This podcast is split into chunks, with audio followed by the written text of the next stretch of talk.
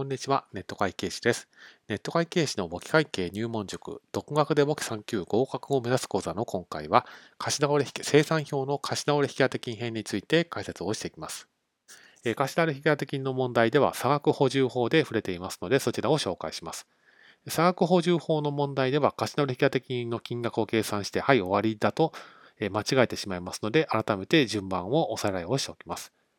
まず、売掛金と受取手形の決算整理後の残高を計算します。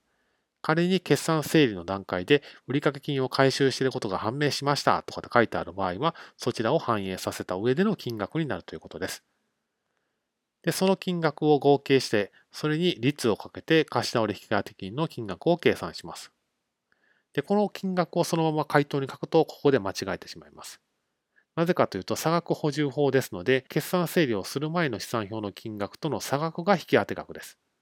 貸し倒れ引き当て金の金額は2番の金額が最終的に貸借対照表の残高になるんですけれども、引き当て金繰り入れの金額は差額だけを書かないと間違えることになります。例えば、2番で計算した結果が1500だとします。けれども、決算整理前の資産表のところに1300が書かれてあったら、引き当てる金額は追加で200だけでいいわけです。ここを間違えないようにしてください。ですから、仕分けはこんな感じになります。以上の内容を受けまして、生産表への書き方はこちらの通りです。それに決算整理の結果、200を追加で引き当てるということですので、右側に200と書いて、合計が貸借対照表の右側に書かれます。で、決算整理に貸取引当金繰り入れという費用の金額が発生してますので、左側に発生しているので、左側に書いて、その内容は損益計算書に反映されるということです。